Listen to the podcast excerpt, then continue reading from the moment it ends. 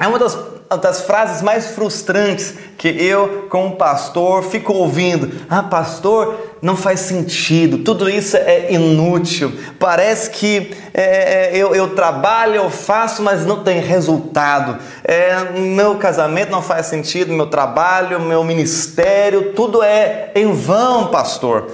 Ah, eu estou cansado. Para que tentar? Para que orar se nada muda? Sabe? Por mais que eu tento, parece que não tem os resultados. É tudo inútil, sem sentido.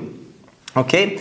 É, é, é, eu quero te dizer que eu, eu, eu quero te encorajar, por favor, continue a chegar com essas situações comigo é, é, você está no lugar certo com isso. Não jogue isso no ventilador do, das mídias sociais. Fale com alguém que você confia, com o seu líder, com o seu pastor. Tá certo, ok?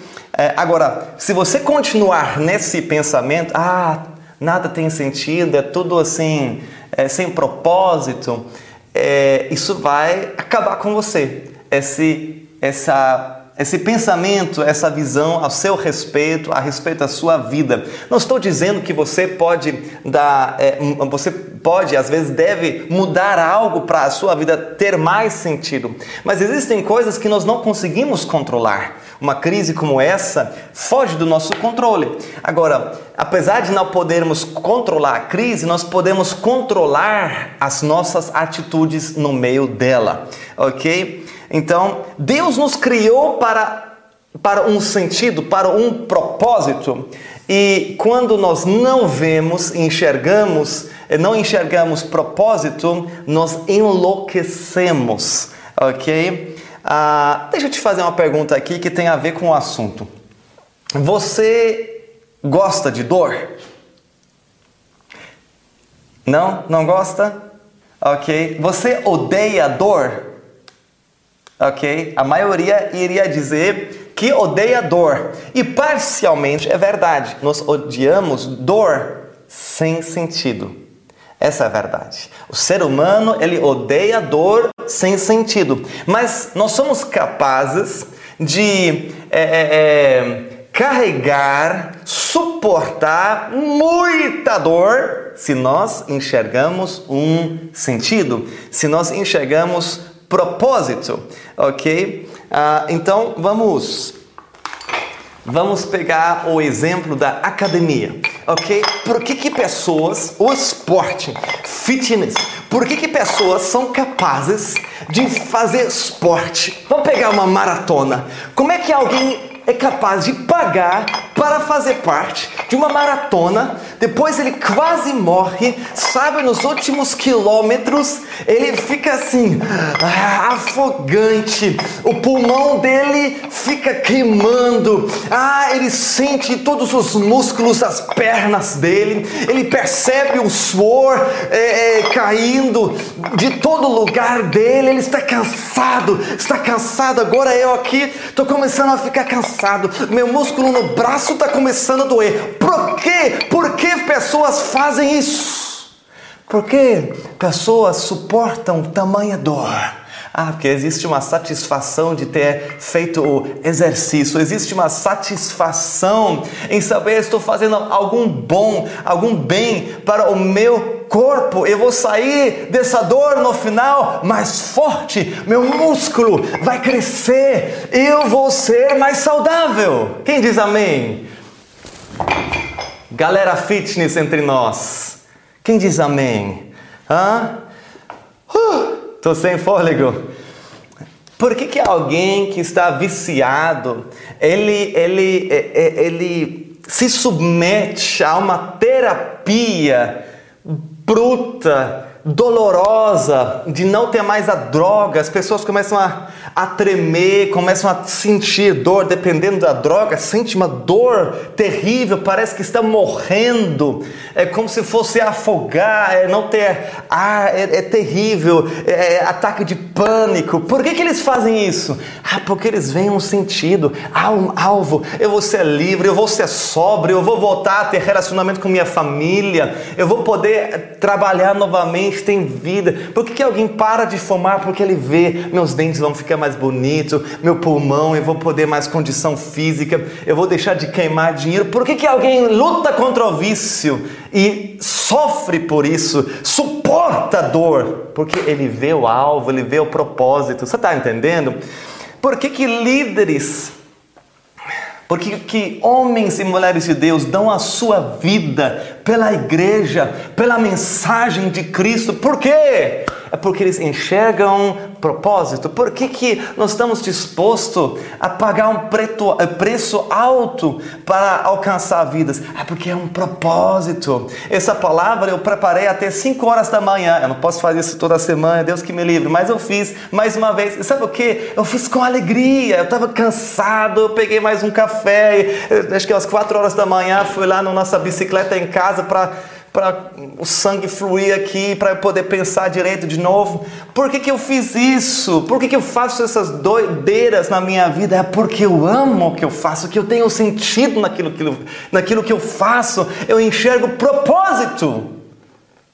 O ser humano é capaz de suportar muita dor se ele enxerga propósito. Então, é por isso, a mensagem de hoje se chama Há propósito na sua dor. Há propósito na sua dor. Senhor Jesus, te agradeço por esse momento precioso diante da tua palavra.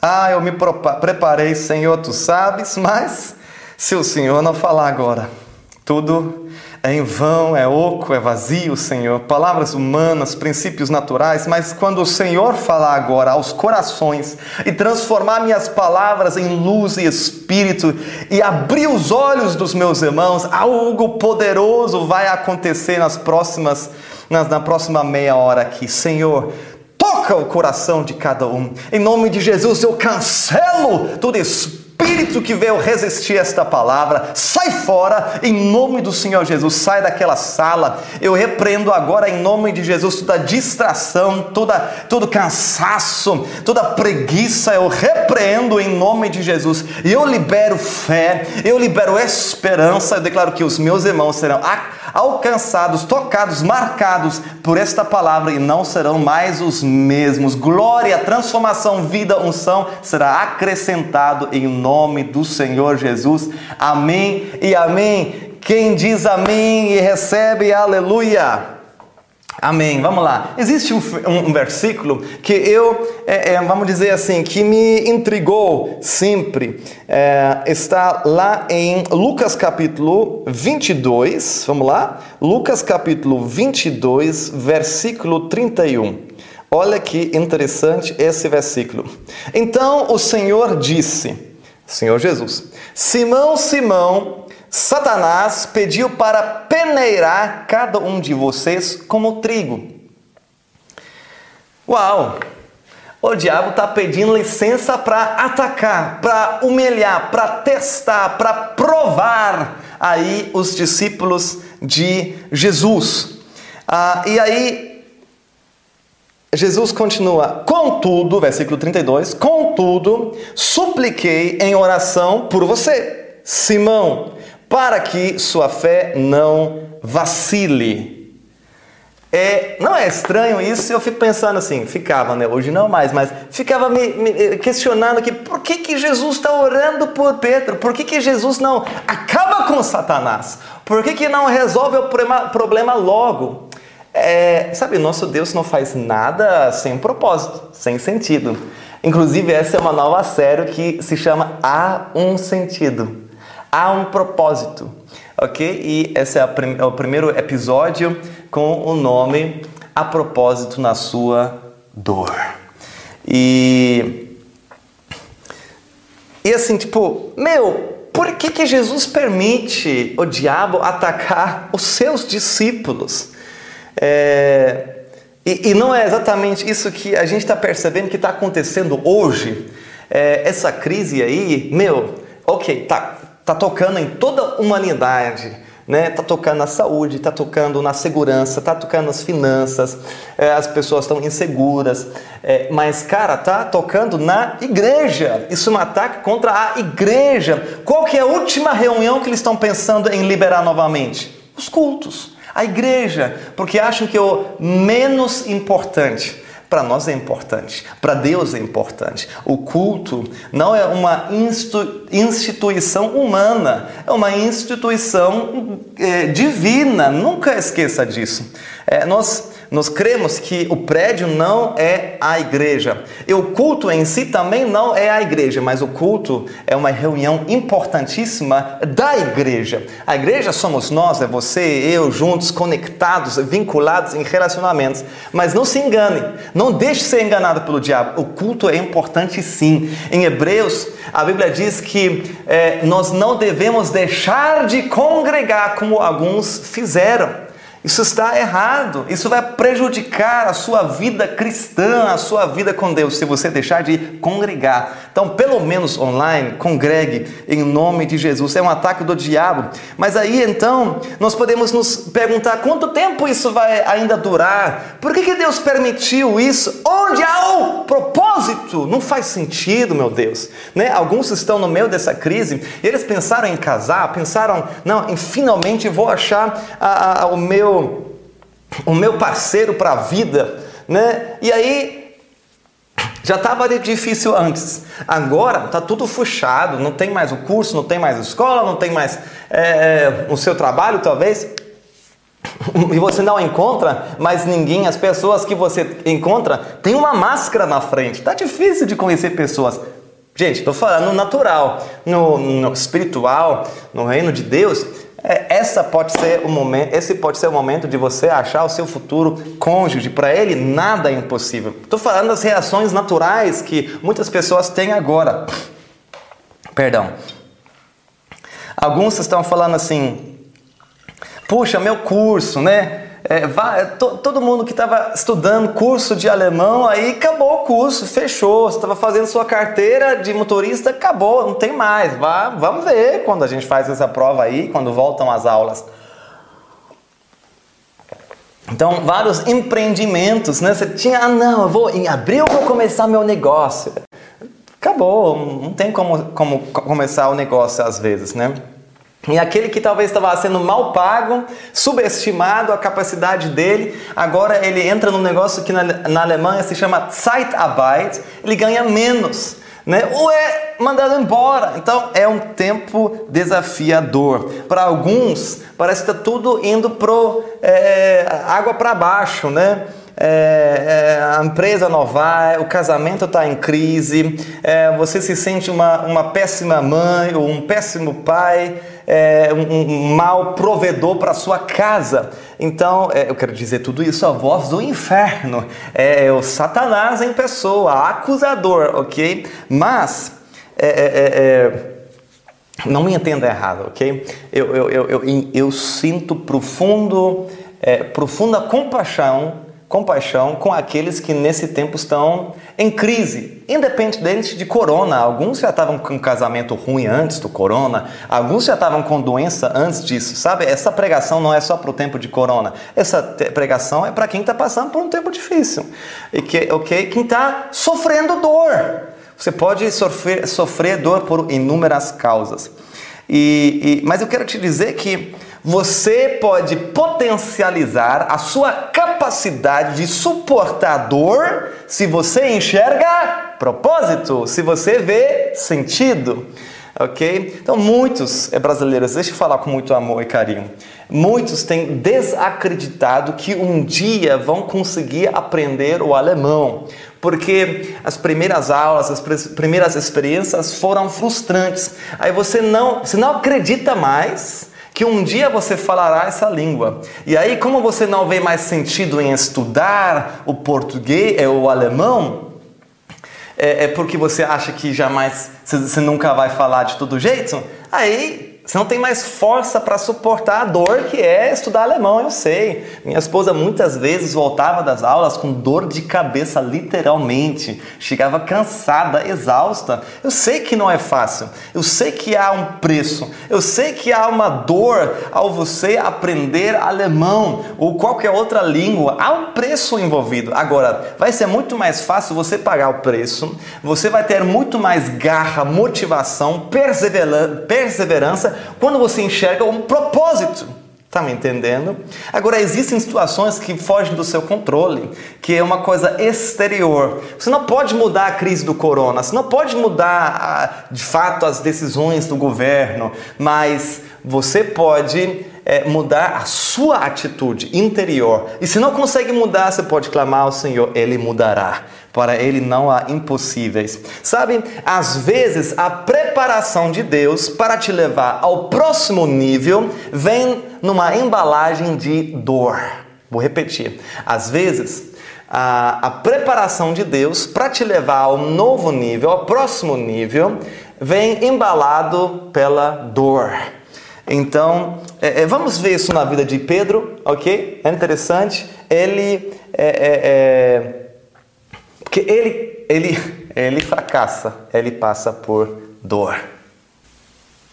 Então, primeiro, é, em Mateus 16, sabe, Jesus vai comunicar a sua visão, o seu propósito. Vim aqui para morrer e ressuscitar ao terceiro dia. E aí que, que, que, que Pedro fala assim: nada disso. Larga disso, não vou permitir. Tipo, isso, meu, você é da equipe, você é do contra, sai, não seja do contra, não. O líder, tudo bem, líderes normais podem errar, mas Jesus não erra, né? Para, meu! Para, Pedro! Vai questionar Deus. Ah, aí, vai, toma aí. O que, que Jesus fala? Arreda-te, Satanás! Sabe assim, tipo, é um metro e meio de distância?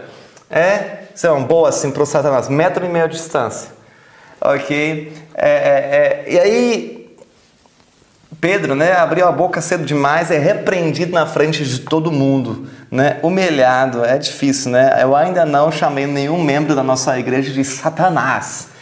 É, é forte, né? Mateus 26, lá no Getsemane, Jesus chama eles, é, os discípulos, para orarem especificamente, é, Pedro, João e Tiago, e né, vigiai e orai para não entreis em tentação. E o que, que o bendito Pedro e os demais também fizeram?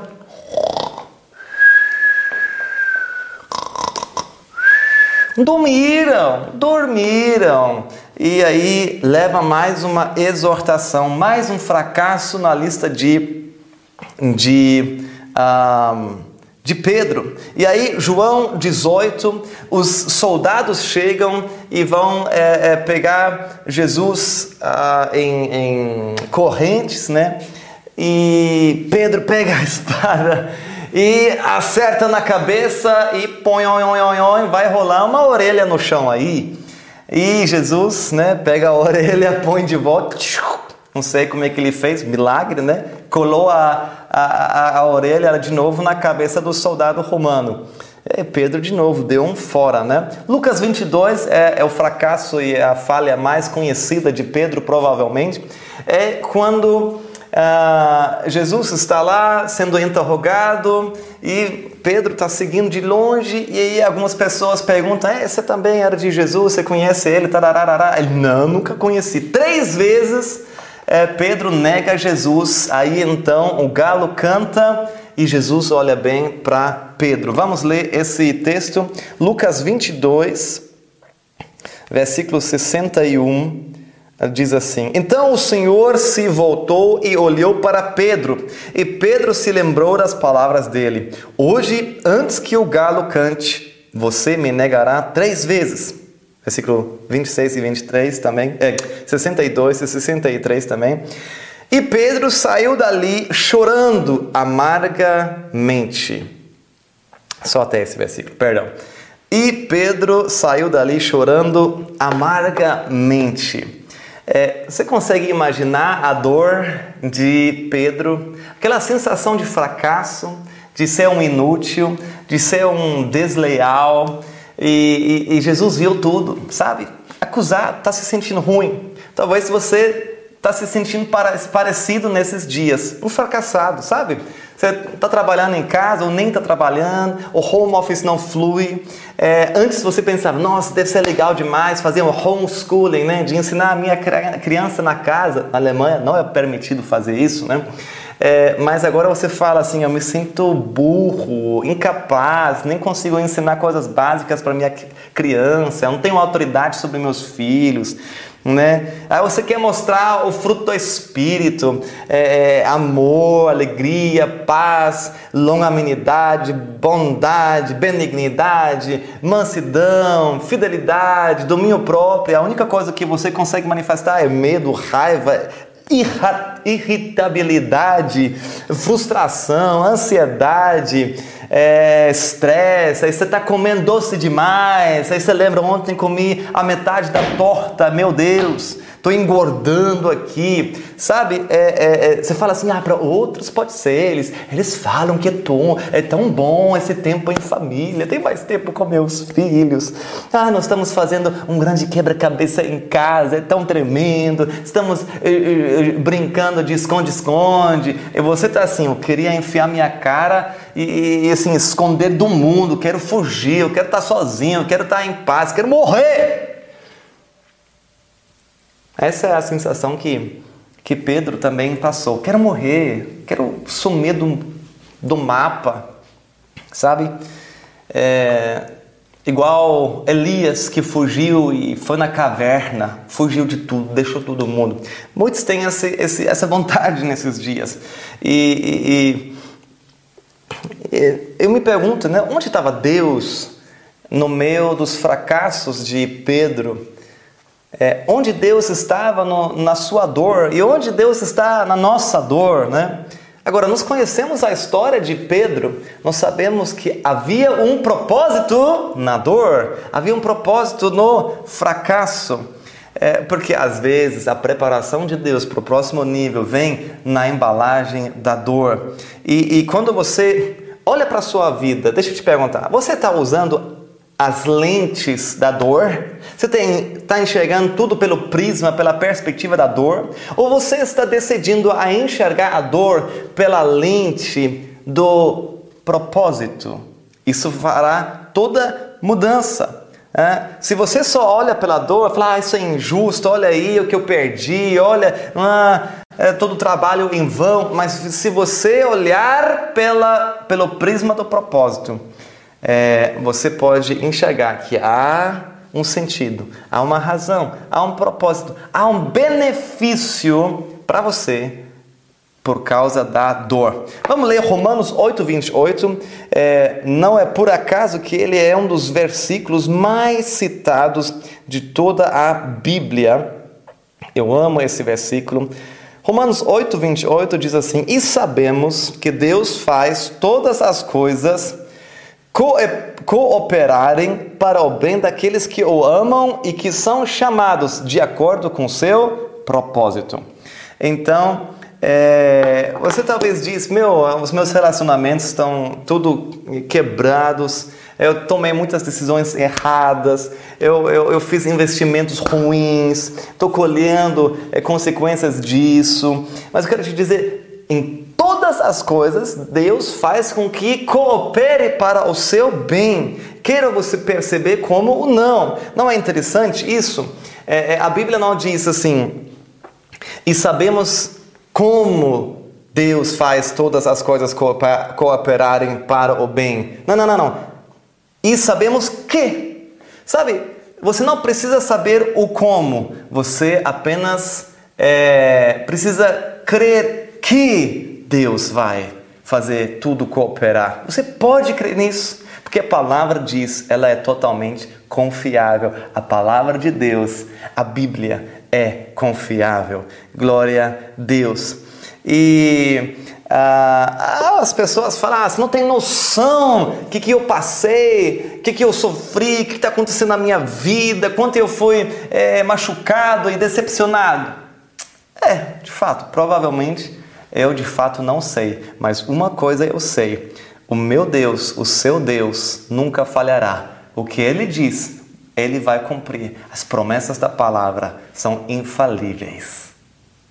Sabe, a Bíblia não diz que nós devemos sentir, a Bíblia não diz que devemos ver, a Bíblia diz nós sabemos e sabemos que. Também não diz que são algumas coisas, sabe? É quando tudo se encaixa segundo os nossos planos, aí então Deus faz cooperar para o nosso bem. Não, não, não. Diz que todas as coisas, ruins e boas, é quando você sorri, quando você sofre, quando você chora, tudo coopera para o seu bem. Não tenta entender como, apenas creia que. E não é segundo, sabe, Deus não coopera as coisas para o bem seu, segundo a sua dor, mas segundo os, o propósito dele. Eu acho isso importantíssimo uh, uh, nós enxergar. E sabe, pode ser que quanto mais dor você passar agora, maior é o propósito de Deus para a sua vida. Sabe, muitas pessoas falam: ah, mas existe dor que me esmaga. Eu quero te dizer que Deus jamais permitirá uma dor, um sofrimento, uma tentação sobremaneira que de fato ia te matar ok? Se você está numa crise tremenda, seja por corona ou não, é, é porque com Deus você vai conseguir passar por essa. E sabe, quem apenas treina sem resistência, é, se eu fizer esse movimento aqui, meu músculo não vai crescer. Mas esse aqui, ó, tem uma resistência. E a resistência faz com que meu músculo treina. Quem só, quem só quer treinar sem sentir dor, quem quer viver sem, sem sentir dor, sem ter resistência, ele não vai crescer. Olha o que diz em Tiago capítulo 1, versículo 2 a 4. Ah, vamos abrir? Tiago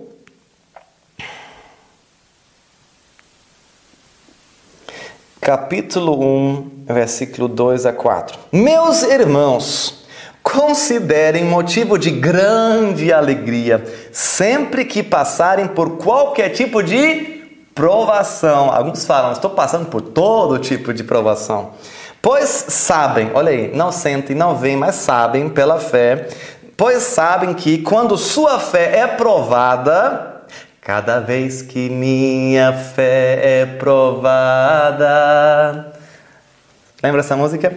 Quando sua fé é provada, a perseverança tem a oportunidade de crescer. A perseverança. Ah, o que, que adianta perseverança? Versículo 4.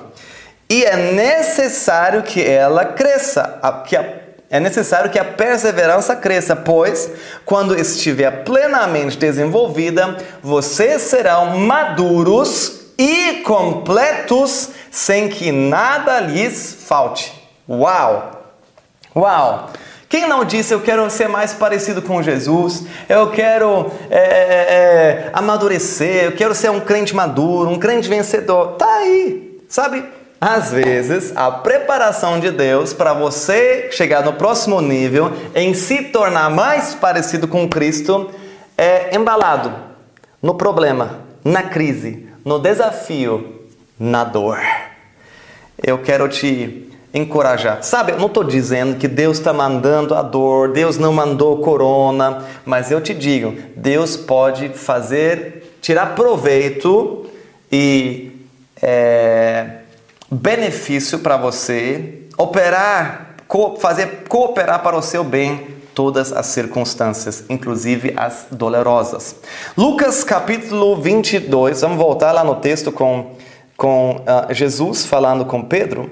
Lucas, Lucas capítulo 22, versículo 31 a 33. 3. Vamos ler juntos de novo. Simão, Simão, Satanás pediu para peneirar cada um de vocês como trigo. Contudo, supliquei em oração por você, Simão, para que a sua fé não vacile. Portanto, quando tiver se arrependido e voltado para mim, fortaleça seus irmãos.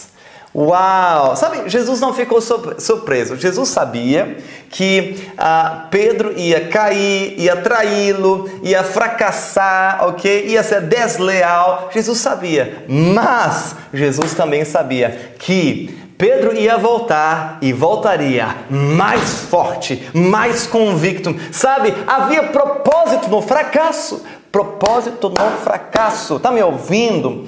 É, depois disso, Pedro voltou e tudo isso foi, na verdade, uma preparação para o Pentecoste. Lá, cheio do Espírito, ele pregou um sermão e 3 mil pessoas foram salvas em um só dia.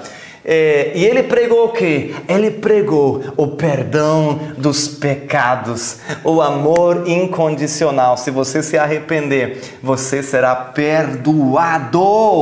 Perdoado como eu fui perdoado. Pedro sabia o que significa experimentar grande perdão, favor imerecido.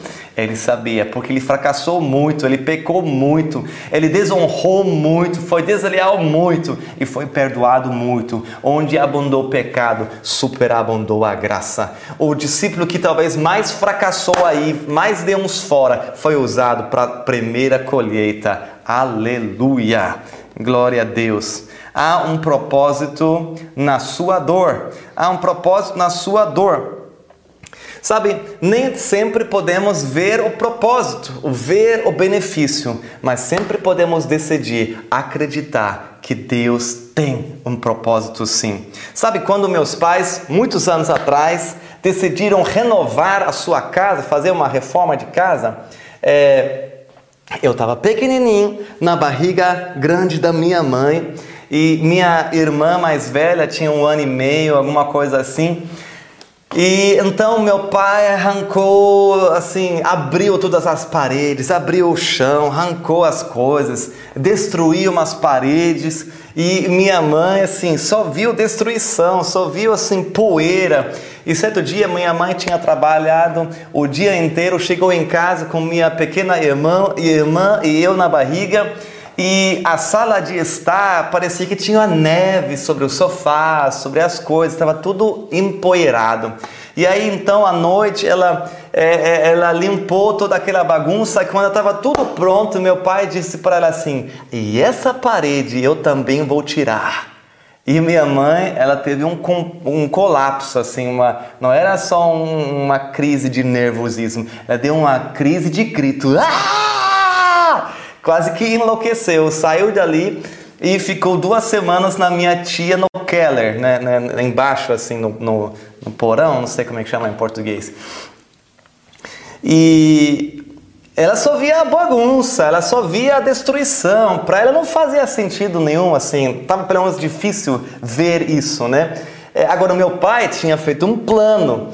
Ele via já a casa pronta lá na frente, por isso ele não enlouqueceu no meio da bagunça. É, agora, pergunta a minha mãe hoje, mais que 30 anos depois, ela já está desfrutando essa ca casa há tanto tempo. Foi um, um snapshot, um, uma imagem momentânea, mas a vida continuou. E eu cresci nessa casa, nós tivemos tantas experiências boas nessa casa. Depois daquela bagunça toda. Você está entendendo? Às vezes nós olhamos assim para a nossa vida. O próprio Jesus faz o paralelo, ele diz que tipo a casa representa a nossa vida, a construção da nossa vida. Existem momentos que nossa vida está em reforma, está em, uh, né? Em, em, em, uh, nós estamos arrancando paredes, tirando coisas, colocando diferente, fica uma bagunça a nossa vida momentaneamente. Mas o que? Para nos colocar no próximo nível, nós temos que ter essa visão. Há um propósito. Sempre há um propósito. Nosso Deus é um Deus de propósito, ele não faz nada sem sentido. Ele também não permite, mesmo que nós não enxergamos. Ele enxerga, creia, há um propósito na dor. Amém. Eu, eu me lembro também quando eu e minha esposa plantamos a primeira igreja na Alemanha, na cidade de Bochum, no Ruhrgebiet, e nós estávamos cheios de sonhos e expectativas. E meu, tudo deu errado. Depois de dois anos de trabalho duro ali, é, tudo desmoronou, a nossa equipe é, quebrou em pedaços, é, nós nos frustramos e machucamos mutuamente, a igreja não andava para frente, não conseguimos alcançar muitas pessoas. E aí, depois de dois anos frustrados, tivemos que fechar aquela igreja. E para mim foi o fim, fundo do poço, porque não eram só os dois anos, cinco anos todo o meu tempo no Brasil, eu tinha investido na preparação para o tal de sono e razão existencial. Eu vivia pelo propósito de edificar uma igreja é, vencedora aqui na Alemanha. Eu queria pregar o Evangelho, eu queria ver os alemães sendo salvos, eu queria ver uma igreja prevalecente é, que se tornasse um testemunho, que encorajasse outros ministérios a avançar e crescer. E nada disso aconteceu, pelo contrário, machuquei muita gente. É, saí ferido, frustrado, cansado sem enxergar o propósito em tudo isso. Parecia que os últimos seis, an sete anos estavam em vão. Eu, eu, perdi tempo de vida em algo inútil, me sentia um fracassado. Eu, eu não falava, eu não sou líder, eu não sou pastor, eu, vou, eu, eu já me ingressei na faculdade para estudar. É, para estudar informática. E aí, graças a Deus, eu louvo ao Senhor que é, nós fazemos parte da vinha, né, de um conjunto de, de igrejas e os meus pastores é, me chamaram aí e nós acabamos indo para a Flórida.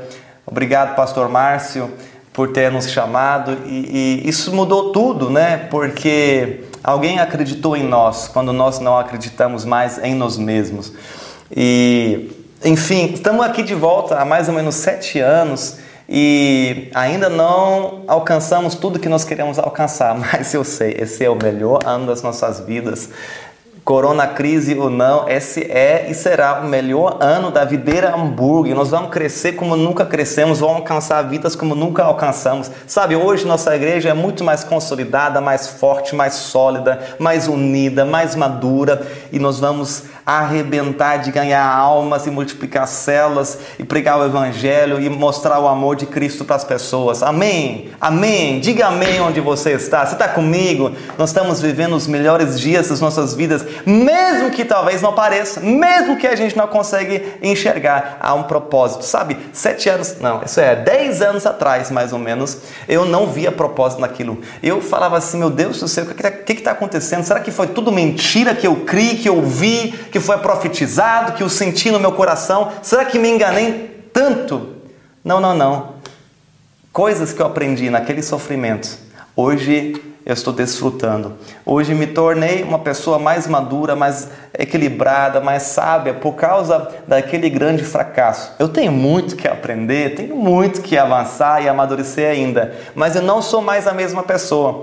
Deus acrescentou algo na minha vida pela dor, pelo sofrimento. Eu me tornei uma pessoa mais branda, mais compassiva. Eu consigo mais fácil entender alguém que sofre com depressão, que não enxerga mais sentido na vida. Todo mundo fala: "Ah, mas você tem isso, tem uma esposa, tem um texto, lá, lá, lá, lá, lá, mas e daí?" Você chega um momento que você não enxerga mais sentido em nada. Quero te dizer, eu te entendo. Eu sofro junto com você, mas eu quero te dizer e encorajar: há uma vida pós-depressão, pós-tristeza, pós achar que tudo acabou. Não acabou. Deixa eu te falar, eu sinto isso que é para alguém agora. Não acabou. Tá me ouvindo? Ei, não acabou. Os seus melhores dias ainda estão por vir. Repito, os seus melhores dias ainda estão no futuro, estão para vir. Diga glória a Deus. Diga glória. Aleluia. Sabe, não importa o que você estiver passando agora de medo, de ansiedade, de, de, de sofrimento. Eu creio, daqui a alguns anos você vai olhar para trás e dizer: valeu a pena, valeu a pena. Hoje eu tenho um grande benefício da dor do passado. Alguns vão dizer, sabe, naquele período de grande sofrimento, o meu relacionamento com meus filhos se aprofundou, tivemos uma conexão especial. Alguns vão dizer, dizer meu casamento quase acabou, mas no meio da nossa crise Começamos a conversar, começamos a, a, a, falar assuntos e resolver problemas do passado que há muito tempo estava entolido e hoje desfrutamos de um casamento maravilhoso porque a crise fez pipocar essas coisas. Alguns vão me dizer daqui a alguns anos, sabe, naquela crise, naquela época, 2020, Deus nos deu chaves para aumentar nossa renda. No meio do fogo da crise surgiu a, o nosso business nosso empreendimento. E alguns vão me dizer daqui a alguns anos: ah, sabe, aquela crise me chacoalhou. Eu comecei a voltar a focar, focar em Cristo, comecei a voltar à igreja, entrei numa nova dependência do Senhor Jesus, me entreguei novamente. Ah, alguns vão me dizer que naquele tempo eu entendi o propósito da minha vida, recebi o meu chamado, me tornei líder de célula no meio da crise. Aí eu creio, esse é o tempo de grande salvação. Há uma grande colheita para o reino de Deus, para a eternidade. Eu creio que é verdade, alguns vêm a Cristo pelo amor e outros vêm pela dor, pelo medo, infelizmente. Eu, eu desejasse que fosse diferente, mas é assim. E nós vamos, em nome de Jesus, será, ser aqueles que vão amenizar a dor e o medo com as boas novas em nome do Senhor Jesus. Deus não desperdiça nenhuma dor na sua vida. Se há uma dor, se há um sofrimento, há um machucado, há medo e, e, e, insegurança na sua vida, Deus vai fazer com que coopere para o bem na sua vida. Não sei como, não preciso saber, apenas vamos crer que é assim, em nome de Jesus. Não olhe para a sua vida pelo prisma, pela lente da dor, mas olhe para a dor pela, pelo prisma do propósito. Há um propósito no meio da sua dor. Creia nisso. Busque pelo sentido, busque pelo propósito. E se você não enxergar, apenas creia que Deus fará na sua vida. Ele é bom e ele vai cooperar, vai fazer cooperar tudo para o seu bem. Eu amo aquela música The Blessing, a bênção, é, que nós cantamos no final do último culto, né? Uma parte diz assim, estou traduzindo a versão alemã, ok?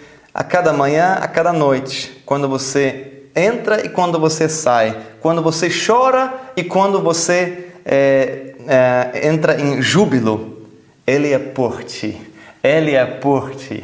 Ele é por ti. Sabe, se você está passando pelo melhor tempo da sua vida ou pelo mais profundo vale da sua existência, Ele é por você. Ele não te larga, Ele não te deixa. Amém? E você consegue é, suportar muita dor se você enxerga que há um propósito, ou se você pelo menos crê que há um propósito. Sabe, eu quero concluir falando sobre Jesus. Aqui nessa terra, ninguém sofreu tanto como Jesus sofreu. É, ninguém foi traído como ele foi, ninguém suportou tanta dor na alma, tanto peso de acusação como ele. Ele sabe o que é sofrer e ele se compadece com você. E mas há um segredo. Em Hebreus 12 diz que Jesus ele conseguiu suportar o peso da cruz pela alegria que lhe estava proposta. Qual alegria estava proposta para Jesus? Era você. A salvação de você era a alegria era o propósito, era o sentido, era o benefício que Jesus enxergava na sua dor. É pela alegria que lhe estava proposta, ele suportou tamanha dor lá na cruz, porque ele te amou. Sabe, eu sempre digo, não foram os pregos que seguraram Jesus naquela cruz, não foram os soldados romanos, nem foram os judeus. O que segurou Jesus na cruz foi o amor dele por você. Ele sofreu deliberadamente, sabendo que você seria salvo, você seria alcançado. Entendeu? Esse é o princípio. Enxergue propósito e você conseguirá suportar a mais terrível dor. Amém? Gostaria de declarar sobre sua vida, porque eu tenho uma profunda convicção. Se você acreditar que há propósito no seu sofrimento, na sua dor nesses dias, então aquela vida sem sentido vai se tornar uma vida com propósito. Vai surgir na sua vida uma esperança, uma convicção, uma sensação de vocação como nunca antes na sua vida. Eu quero declarar: aquilo que parecia ser o fim da sua vida, pelo poder de ressurreição, se tornará o recomeço poderosíssimo na sua vida. Amém? Se você crê nisso, feche os seus olhos, estenda a sua mão, gostaria de orar por você. Senhor, te agradeço. O privilégio conhecer a tua palavra, o privilégio ter as promessas da tua palavra. Ah, Senhor, eu quero declarar sobre os meus irmãos, sobre minha irmã, sobre meu irmão que está me assistindo agora. Ah, eu declaro olhos iluminados pela tua palavra, pelo teu espírito, que eles possam enxergar a dor pela lente do propósito, que eles possam acreditar que o Senhor fará com que todas as coisas cooperam para eles para o bem deles, para o melhor deles, segundo o teu propósito. Em nome do Senhor Jesus. Livra eles de enxergar só a dor sem sentido. Livra eles, Senhor, de achar que sua vida não tem propósito e tudo é um desperdício. Faça eles entender que o Senhor não desperdiça dor e sofrimento nenhum. Em nome de Jesus, eu os abençoo. Declaro fortalecido, como Jesus orou por Pedro. Quero orar por eles, que quando eles voltarem dessa crise, quando eles voltarem voltarem ao Senhor, voltarão mais fortes e serão poderosamente usados mais do que antes. Eu declaro: os melhores dias estão ainda na sua frente, em nome de Jesus. Em nome de Jesus. Amém. É, se eu pudesse tomar um café com você agora numa padaria com um metro e meio de distância, é, e te faria a seguinte pergunta: Como é que está o seu relacionamento com Deus? o que você me responderia? Talvez alguns seriam dizer, é, já, na verdade não sei, eu me sinto muito distante dele. É, então eu gostaria de te, de te dizer que ele está muito perto. Na verdade, ele está de braços abertos para você. Basta você dar um passinho de fé, uma pe pequena fé e acreditar que ele te ama que ele morreu pelos seus pecados, pagando, pagando toda a dívida, e que se você crer nisso e abrir a sua boca para declarar ele como Senhor na sua vida, você será salvo. E você será reaproximado ao Senhor. Poderá, você poderá experimentar um relacionamento vivo, real. Sabe, nós não estamos pregando religião, estamos pregando Cristo e um relacionamento vivo com um Deus vivo, porque Ele ressuscitou. Se você quer experimentar isso, que você quer, se você quer receber salvação, paz, descanso, se você quer ter propósito na vida e ter um relacionamento vivo com Deus, feche os seus olhos agora, não deixe para outra hora. Você tem umas dúvidas? Uma pouca fé basta, uma pequena fé basta. Feche os seus olhos, põe uma mão no seu coração, simbolicamente, e repita comigo: diga assim, Senhor Jesus, eu creio que o Senhor morreu pelos meus pecados lá na cruz, mas ressuscitou ao terceiro dia vencendo a morte. Eu te confesso como meu Senhor e meu Salvador. Jesus, entra na minha vida, muda minha história. Muito obrigado. Amém. Amém. Glória a Deus. Que bom que você tomou esta decisão. É a melhor da sua vida e os anjos estão festejando e nós também. Gostaria de conhecer você melhor. Por favor, nos mande uma mensagem é, pelo é, videirahamburgo.de. Lá embaixo tem um formulário de contato ou pelo nosso Instagram, arroba ou ainda agora, se você está logado pelo vinetalk.online.church, tem um botão Aceitei Jesus agora, e aí você clica de novo no próximo botão. É, gostaria que alguém orasse por mim, e aí nós vamos orar agora mesmo com você. Vai ser uma grande